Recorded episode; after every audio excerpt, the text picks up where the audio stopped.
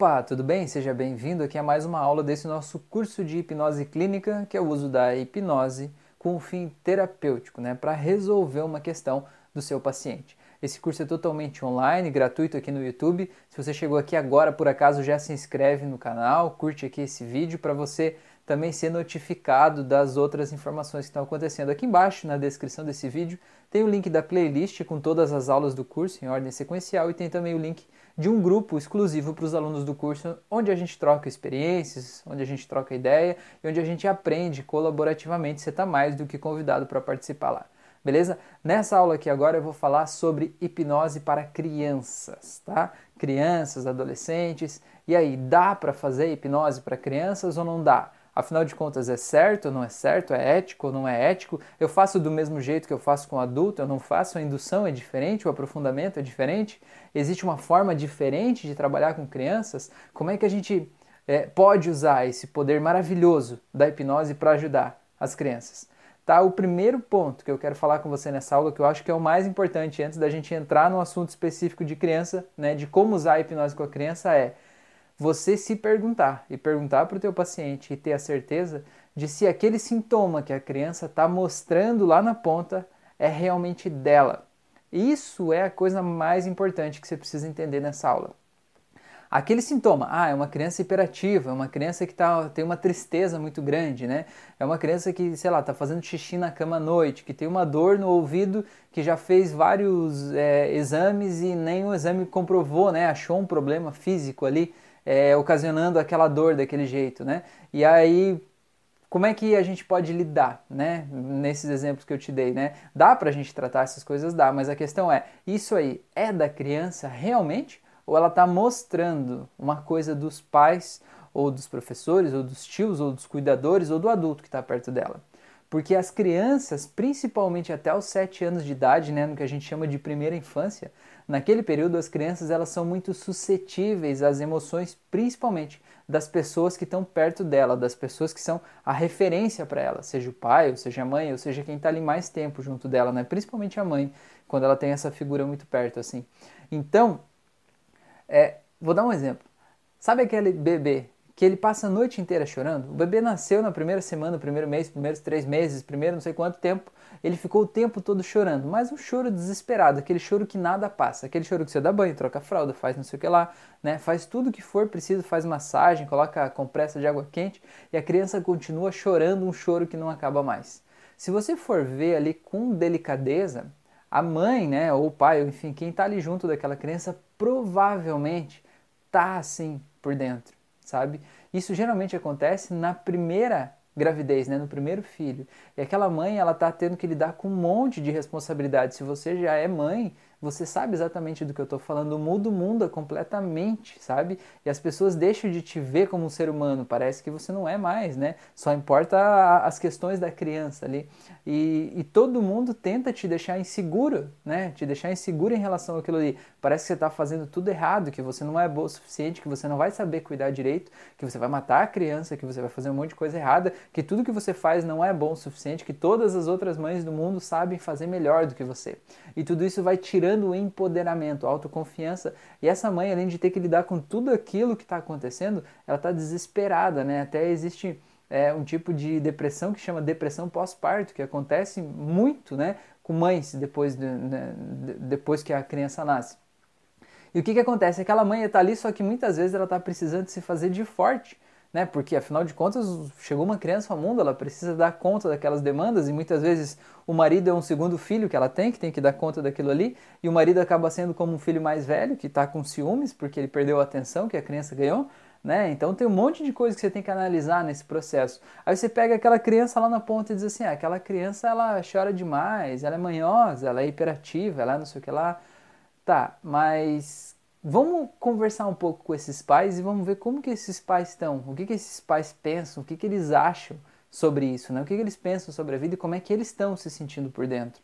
Né? Isso é muito importante você entender se a questão que eles estão querendo te trazer é realmente da criança. Por quê? Porque se a criança é hiperativa, aí você vai lá, você pode usar todas as melhores técnicas do mundo com aquela criança, mas se você não tocar o coraçãozinho desses pais, para eles entenderem que eles precisam mudar algo na rotina deles, no jeito deles ver as coisas, no jeito que eles processam aquela ansiedade das coisas cotidianas, do que eles estão vivendo, eles não entender que aquela rotina deles, aquela forma de ver o mundo está sendo tóxica, você não vai conseguir ajudar aquela criança efetivamente. Você pode ter umas medidas paliativas, dar né, uma melhoradinha aqui, mas você não vai mudar realmente a vida daquela criança, né? E muitas dessas acabam indo para remédio, sendo que quem tinha que tomar remédio era o pai, né? Quem tinha que tomar remédio era a mãe, os parentes, sei lá, quem que está ali azucrinando a vida das pessoas, né? É, então, é muito importante você entender, esse sintoma é da criança? É causado por uma história que ela viveu algo ali, né? Ou não, isso é dos pais? Tá, vou dar um exemplo de uma pessoa que me procurou. É... Ela me disse assim, o filho dela tinha sete anos, se eu não me engano. Ele estava tendo muitos, se sentindo sozinho, se sentindo angustiado. Ele tinha até um desejo suicida, inclusive aos sete anos de idade, olha só. E aí ela falou que, né, conversando com ela e puxando, né, desamarrando os nós ali, puxando as cordas, é, ela falou assim que ele falava muito que ele não queria ser homossexual. Eu falei, Tá, mas da onde que ele tirou isso, né? Da onde, porque se, se ele diz que ele não quer ser, é porque de alguma forma ele sentiu que ele poderia ser. Em que momento foi isso, né, para eu entender? Dela assim, não, é porque eu falo para ele. Daí, resumindo a história, no final das contas, essa mãe, o que, que aconteceu? Ela foi a primeira filha, né, do, do, do casal, né, dos pais lá, e os pais queriam que ela fosse um menino. Sabe aquela história bem antiga, patriarcal, tipo, ah, tem que ser um homem para levar o nome da família? Uma coisa de uns 200 anos atrás. Então, essa mulher nasceu e aí, tipo, o pai dela não queria nem muito ver ela. Tipo, ai, essa é uma menina, ui, né? Da onde isso, meu Deus? Da onde? Mas enfim, né? Não, não é, não é um menino. Então, ela cresceu com um sentimento interno muito grande de que ela gostaria de ser um homem, que a vida, se ela fosse um homem, seria mais fácil do que a vida em como, como mulher, né? Então ela carregou isso com ela, uma sensação até de não se adaptar com aquilo ali, um desejo de que ela gostaria de ter sido um homem, né? Porque ela achava que ia ser mais fácil a vida dessa forma. E o que, que acontece? Ela meio que transferiu esse desejo para o filho dela, é, no sentido assim de ser um homem é muito melhor do que ser mulher, é muito mais fácil, é muito é, tem mais oportunidades, tem mais um monte de coisas. E ele sentindo essas nuances, né, no meio ali da, da sua infância, de algum, em algum momento ele sentiu isso por algum motivo, seja o motivo que for, né? É, ele sentiu que ele dizia que ele chorava à noite. Ela falou que às vezes ficava 30 minutos chorando e soluçando, dizendo que ele não queria ser homossexual. E ela tentando entender. Eu falei: olha, nesse caso eu, eu até posso falar com ele, mas eu preciso falar com você, né? Eu preciso é, atender você, eu preciso fazer uma sessão com você primeiro para a gente entender exatamente, porque essa história aí de que o pai queria que fosse um menino eu descobri na sessão, eu não sabia antes, né? Mas eu senti uma carga de, de, de, como é que eu posso dizer assim, de preconceito dela sobre assim, não, não pode ser homossexual porque ele vai sofrer demais na vida dele se ele for homossexual, né? E eu não quero que ele sofra, ou seja, ela não quer que ele sofra mas o comportamento está causando sofrimento lá na ponta, né? Então eu falei, ah, a gente precisa conversar sobre isso. E aí a gente fez uma sessão e na sessão ela entendeu isso tudo, né? A pressão que ela sofreu, a, a vida toda dela, ela tinha o desejo de ser algo que ela não era e que ela não queria que o filho dela passasse por isso mesmo. Ela entendeu naquele momento. Então ela disse que ela aceitaria libertar o filho dela para ele ser o que ele sentisse que deveria ser no coração dele, do jeito dele, para ele ser livre, né? Porque no final das contas o que ela queria era amar ele, né? Ela queria que ele se sentisse amado e aceito, enfim, tudo mais. E aí, resumindo a história, ela não precisou fazer uma sessão com o filho. Ela só fez essa sessão com ela e falou que no dia seguinte o filho se abriu com ela de um jeito que ele jamais tinha se aberto. Por quê? Porque ele sentiu uma abertura da mãe, sentiu que ela estava diferente, sentiu que é, ele podia falar de outras coisas. E ele falou, falou um monte de coisa e ela contou umas coisas para ele, ele contou outras, sabe? E aí eles estreitaram o laço. E aquilo ali, de repente, o que ele não dormia à noite, os choros que ele tinha, o mal-estar, o desempenho na escola, tudo isso desapareceu. Porque ele se aproximou da mãe e se sentiu acolhido, se sentiu entendido, entendeu? Então, eu podia fazer uma sessão de hipnose com ele, com a criança de 7 anos? Podia. Mas você acha que ia resolver a vida dele fazer aquilo lá? Não ia, sabe? Porque aquele preconceito, aquele medo, aquele julgamento, tudo aquilo que estava ali estava vindo da mãe e ele estava sem saber lidar com aquilo ali, entendeu? Então o desejo suicida era até no sentido de querer fugir daquele mal-estar que estava acontecendo, ele não estava entendendo o que estava acontecendo, né? Então, hipnose com criança, o primeiro passo é isso. Isso que a criança está demonstrando é dela. Esse é o primeiro ponto. Se não for dela, você precisa ver, tem como eu tratar ela de forma a blindar ela desse mundo aí onde ela tá, para que essas coisas que estão atacando ela parem de atacar? Se tiver como fazer isso, faça, faça isso, né? Agora, se você tiver como tratar a pessoa que está ali, se digamos a pessoa que está te procurando é a pessoa que de alguma forma está causando um dano inconscientemente na criança, vá nessa pessoa. Comece por ela, pelo menos comece com ela, converse com ela, explique para ela, porque ela precisa entender e assumir a responsabilidade dela sobre isso, tá? Você entendeu isso? É o primeiro ponto, tá? O segundo ponto é, se você vai fazer hipnose com criança, você não precisa usar nada do que eu falei até aqui de fazer indução, aprofundamento, fazer toda aquela história toda lá e fazer pré-talk, conversa, tudo aquilo lá não precisa fazer isso. Por quê? Porque as crianças são imaginativas por natureza, elas são muito boas. Você diz assim, feche os olhos e imagine que você está voando. Você já vê que o olho já começa a trepidar, a criança já foi, já está longe. Você não precisa fazer aprofundamento, não precisa nada disso, ela já foi, entendeu? O que você vai fazer? Você nunca vai fazer uma regressão com uma criança, tipo, ah, ela sofreu um abuso sexual, você vai fazer uma regressão lá. Óbvio que não, né? A criança vai trabalhar só com submodalidades, elas são muito poderosas com as submodalidades. Tipo, ah, é, você trabalha com metáforas e submodalidades. Então, por exemplo, vamos dar um exemplo a, a criança está sentindo mal-estar lá no estômago, né? Então você faz ela viajar, ir para um outro planeta, sei lá, você entra na, na viagem dela, qual o super-herói que ela gosta, faz ela estar tá junto com esse super-herói, o super-herói estar tá junto com ela fazendo alguma coisa, ou ela virar esse super-herói de repente, sabe? Para ela se sentir empoderada, pegar os recursos dali e tá lá fazendo algo que é importante, né, para ela. Então, por exemplo, ela tá com uma dor no estômago. Aí você pode perguntar para ela assim: "Ah, e agora?" É, o super-herói aí percebeu que você tem uma dorzinha no estômago, né? É, essa coisa que está no teu estômago, ela entrou por onde aí no teu corpo? Não importa o que é, não importa de que jeito que foi. Você vai perguntar por onde, porque ela vai dizer assim: ah, pode ser foi alguma coisa que eu comi, né? Tipo, eu comi alguma coisa, ou foi alguma coisa que entrou pelo meu ouvido, ou foi uma coisa que entrou direto pela minha barriga, né? Ou sei lá, alguma coisa que entrou de alguma forma. Deixa essa criança trazer para você, porque ela vai trazer metáfora pronta, entendeu? Ela vai trazer. Aí você vai dizer assim, ah, entrou por aí. Ah, bom, tá, eu entendi, eu percebi. Mas sabe o que é mais curioso? O super-herói que está aqui, ele percebeu que tem um fiozinho que ficou amarrado, digamos que era uma casca de nós que a criança sente que está lá dentro do estômago, é, e entrou pela boca, né? Ele percebeu que tem um fiozinho que está aqui saindo da tua boca, que está preso lá na casca de nós. Agora a gente vai puxar de volta, pode ser? Pode, ah, então ele vai começar a puxar agora. Aí você vai puxando, entendeu? Ou você pega assim, ah, esse mal-estar que tá aí, ele parece tipo um triângulo, já vai dando sugestões para não deixar tão aberto assim, tipo, ah, se pudesse parecer uma forma geométrica, um objeto, que objeto seria? Não, com criança já deixa fechado. Isso é tipo um triângulo que tá aí no teu negócio, né? É tipo uma bolinha, né? Já vai dando sugestões.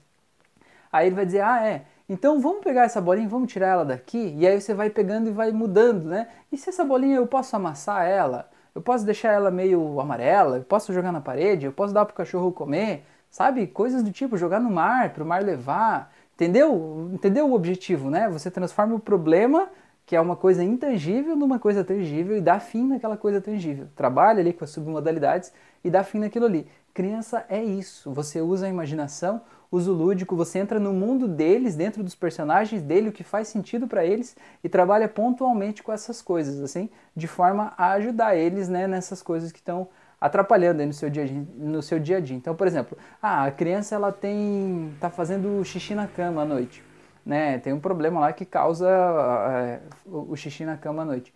Então, o que você vai fazer? Você pode pegar, por exemplo, um super-herói que ele goste. Eu gosto de super-herói porque para eles sempre é cheio de poderes, tal, né? E aí dizer assim, ah, agora você vai ser super-herói. E aí você vai viajando e vai para um lugar e vai para outro, né? E pega uma cena de, de um episódio do filme lá, do desenho, que ele gostou muito de estar tá lá com o super-herói, e ele tá lá junto fazendo as coisas. Aí você vai dizer assim, agora você vai descobrir que esse super-herói tem um poder a mais, um poder especial. Ele na hora que ele sente que ele tem vontade de fazer xixi, ele consegue sempre consegue correr até o banheiro e chega lá e começar a fazer xixi só quando chega lá ele tem um poder que se durante a noite, enquanto ele está dormindo, der vontade nele de fazer xixi, ele imediatamente ele acorda na hora. É como se ele desse um pulo na cama e pensa, opa, eu estou com vontade de fazer xixi corre até o banheiro.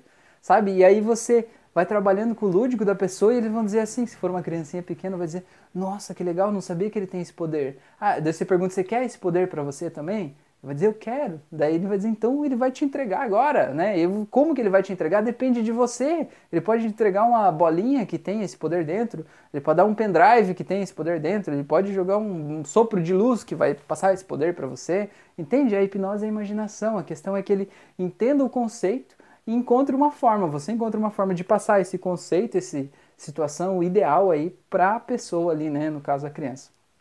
Tá? Esse é um ponto de tratar com crianças. Agora o ponto que é mais importante, né? Mais importante não, mas uma coisa que eu acho que é a mais indicada de você fazer com criança, mesmo que você faça uma sessão com a criança, é você trabalhar com uma técnica que chama Sleep Talk. Não sei se já ouviu falar. Sleep de dormir e Talk de conversar. Então, uma conversa durante o sono. É, essa técnica do Sleep Talk funciona assim. É, tem um material, eu posso mandar para vocês, só tem que me cobrar lá no grupo, senão não vou lembrar é, tem um material, é, um PDF, que aí tem a, a, o, o tempo certo, mas funciona assim. A criança ela vai dormir, certo? Foi dormir no quarto dela, você percebeu que ela dormiu. Aí você espera, eu acho que 10 minutos. Lá no PDF tem o tempo certinho. Aí você espera mais ou menos os 10 minutos quando você sabe que ela vai trocar, digamos, trocar a marcha do sono, entendeu? Entrar num sono um pouco mais profundo do que aquele primeiro sono superficial. Aí quando chega naquele momento, o pai ou a mãe se aproxima da criança passa a mão no cabelo dela e diz assim: Oi, pode continuar dormindo, para ela continuar dormindo, né? E diz assim: Eu só vou conversando com você um pouco. Por quê? Porque naquele momento a criança está exatamente no estado de transe. Ela não está nem tão profundo a ponto dela não ouvir nada do que está sendo dito aqui, e nem tão superficial para ela ficar com o senso crítico ligado ali, sem analisando as respostas que vêm. Então ela está no momento exato. E naquele momento aí o pai ou a mãe vão dizer as coisas que eles gostariam que essa criança soubesse ou que ela sentisse e que talvez eles nunca tenham dito na vida deles até então, do tipo: Eu quero que você saiba que você é lindo. Eu quero que você saiba que você é inteligente. Eu quero que você saiba que você é habilidoso. Eu quero que você saiba que você é muito especial. Eu te amo. O teu pai ou a tua mãe te ama, o teu irmão te ama, você é uma pessoa muito querida, você é uma pessoa calma. Ou seja, as sugestões de como você quer que essa criança seja, né, se comporte, enfim, as sugestões positivas que vão, digamos, contrabalançar o comportamento negativo que ela possa estar enfrentando ali naquele momento da vida dela, né? E por que que é tão legal essa técnica? Porque envolve hipnose, envolve sugestão, envolve uma transformação na criança, mas o mais importante é que você está tratando dos pais entendeu? E se você diz para o pai ou para a mãe, diz, não, você tem que fazer a terapia, você tem que fazer uma sessão porque pode ser o teu comportamento que está causando problema no teu filho, geralmente eles tendem a dizer, não, não, isso não tem nada a ver com isso, não, vou achar um outro terapeuta porque esse terapeuta é muito fraquinho e não sabe de nada, vou achar um lá. Ou vou achar um outro lá que... um outro tipo de ferramenta lá, alguém que deu um remédio para o meu filho melhorar e acabou, né? É, é difícil agora quando você diz assim, olha, você usa essa técnica para você ajudar o teu filho. Entendeu o lance? Aí o pai e a mãe vão estar tá se ajudando, vão estar tá mudando a relação deles, vão estar tá podendo falar eu te amo, meu filho, coisa que talvez eles nunca tenham dito na vida. Eles vão poder falar ali naquele momento e vão estar tá curando essa relação deles com o filho, ao passo que eles acham que estão só ajudando o filho, eles estão ajudando eles mesmos entendeu? Então vai mudar o jeito deles ver o filho, a imagem mental que eles têm do filho e o jeito que eles se comportam. Então, aquela emoção que talvez o filho tivesse somatizando que vem dos pais, ela vai se dissolvendo ali quando o pai chega para o filho de noite e diz: Eu te amo, você é lindo, você é inteligente, tudo que você faz é maravilhoso e tal. Cara, e faz muita diferença isso, sabe? Na vida da, da criança, para ela se sentir empoderada, assim. É, eu, eu, sempre digo, eu tenho duas filhas, né? Mas a minha filha de 4 anos, a gente sempre diz para ela assim, você é linda, você é inteligente, né? Você é esperta, você é habilidosa. Isso a gente diz enquanto ela dorme, enquanto ela está acordada o tempo todo. E é tão legal isso que a gente chega nos lugares e ela chega toda feliz, né? Pensa uma criança de 4 anos, toda feliz, correndo assim. Aí ela chega nos lugares e as pessoas dizem assim, nossa, você é linda, sabia? E ela diz assim, sabia. Mas não é um sabia com arrogância, sabe? Tipo, ah, eu sei que eu sou linda. Não, é um sabia de, com naturalidade, sabe? Tipo, não, eu sei que eu sou linda, né? Tá tudo bem, tá tudo certo. Sabe? E eu fico muito feliz quando eu vejo isso acontecendo assim, porque às vezes a gente, enquanto pais, a gente acha que se a gente elogiar os nossos filhos, eles não vão se empenhar o suficiente para eles melhorarem.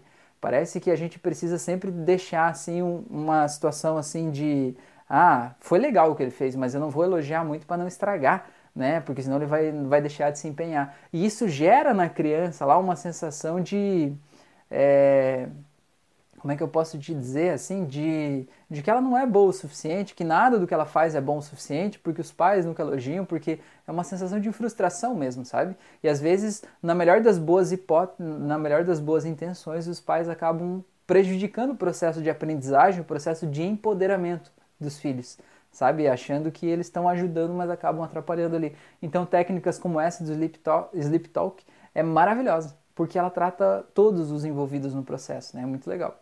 Tá? E aí, seguindo a linha das crianças, passando um pouquinho mais para frente, para a gente chegar nos adolescentes, adolescentes também é muito legal. O adolescente também você precisa entender o contexto que ele vive. Porque, ó, veja bem, o adolescente você já foi. Se você está assistindo esse vídeo, você já foi adolescente ou, ou é. Né? Você era criança e as atividades que os teus pais faziam com você eram legais. A coisa mais divertida no mundo era fazer as coisas que eram divertidas para os teus pais, né? Ou para as pessoas que cuidam de você. Era maravilhoso. Você saía com eles, se divertia e estava tudo feliz.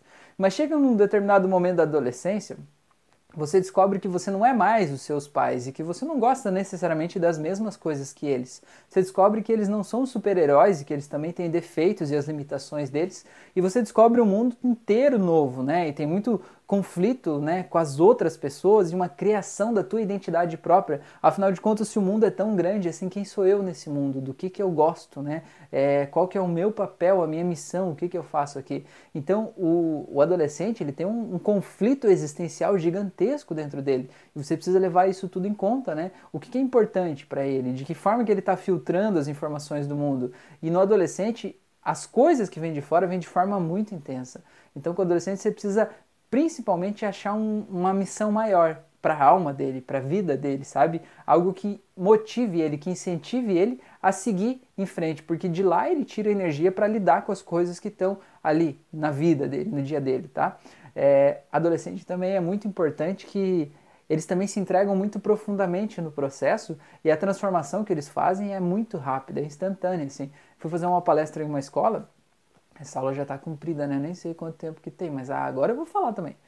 Fui fazer uma palestra numa escola é, e aí terminou a palestra uma menina de 13 anos, ela chegou para mim e aí eu contei uma história na palestra e ela disse, ó, oh, aquela história que você falou é a história da minha vida.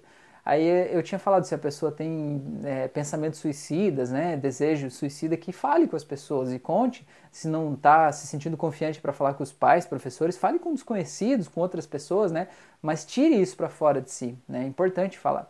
Ela falou: é, o problema que eu tenho é que quando eu falo com as pessoas, elas não acreditam. É uma menina é, sorrindo, assim, feliz, sabe? Ela falou assim: eu digo para as pessoas que eu quero tirar minha vida, elas dão risada e dizem assim: qualquer pessoa pode fazer isso, menos você. E daí ela me olhou nos olhos e disse assim: eu já tentei me matar três vezes. Cara, com 13 anos, sabe? Tentei me matar três vezes, aquilo me arrepiou inteiro, assim, né? Eu falei: puxa. Falei assim, daí eu falei para ela assim, e ela com aquele sorriso, né? Eu falei assim, mas só você sabe o que que tem por baixo desse sorriso que você está vestindo aí, né? Aí ela se desarmou assim, né? Que aquilo ali é um personagem que a gente cria, né? Um personagem que tá tudo bem. Aí eu convidei ela, você aceita fazer um, um, um exercício rapidinho de três minutos? Aí ela falou que sim. Eu falei, então tá, então senta ali, né? Tinha terminado a palestra, o pessoal foi para lá, só ficou eu, ela, professora e uma amiga dela. Aí ela sentou, eu fiz um hand drop, né? Que a mão cai assim, né? E aí eu disse pra ela assim, eu nem me lembro qual técnica que eu usei, mas eu sei que foi uma técnica só, do tipo pegar e colocar numa tela de vidro, eu acho, todas as coisas que incomodam ela, né? As coisas que levaram ela aos pensamentos suicidas, colocar tudo ali, as memórias que vêm do passado, inclusive colocar a lembrança das vezes que ela tentou tirar a própria vida, colocar naquela tela. É, ela reclamava, é, eu não sei se era essa, teve várias que eu já tratei nesse mesmo jeito, mas é, tinha uma que toda vez que chegava em casa a avó chamava ela de vagabunda e só de pensar em estar em casa ela já tinha o desejo suicida. Falei para colocar a avó também naquela tela ali, a imagem dela chegando em casa, colocar tudo ali. É, e aí na outra mão dela lá, a técnica lá do diamante, né, com a situação ideal dela sendo empoderada, feliz. Ela jogou e quebrou a tela lá. Aí beleza, eu falei, agora pode abrir os olhos. Ela voltou, deu três minutos para fazer isso. Aí eu falei assim, ah, tenta pensar nas coisas que te incomodavam. Ela parou assim e falou, meu Deus! E ela ficou feliz, feliz de verdade. Ela pulava de felicidade. eu nem me lembro o que, que me deixava triste. Eu falei, então tá resolvido, né? Tá resolvido porque quando a pessoa está pronta para a transformação acontecer e ela está entregue no processo, né? Tá com a emoção bem aflorada ali naquele momento, ela faz a transformação de forma bem intensa. E essa transformação depois que está feita, está feita, meu amigo. Não tem mais conversa, não tem o que fazer, entendeu?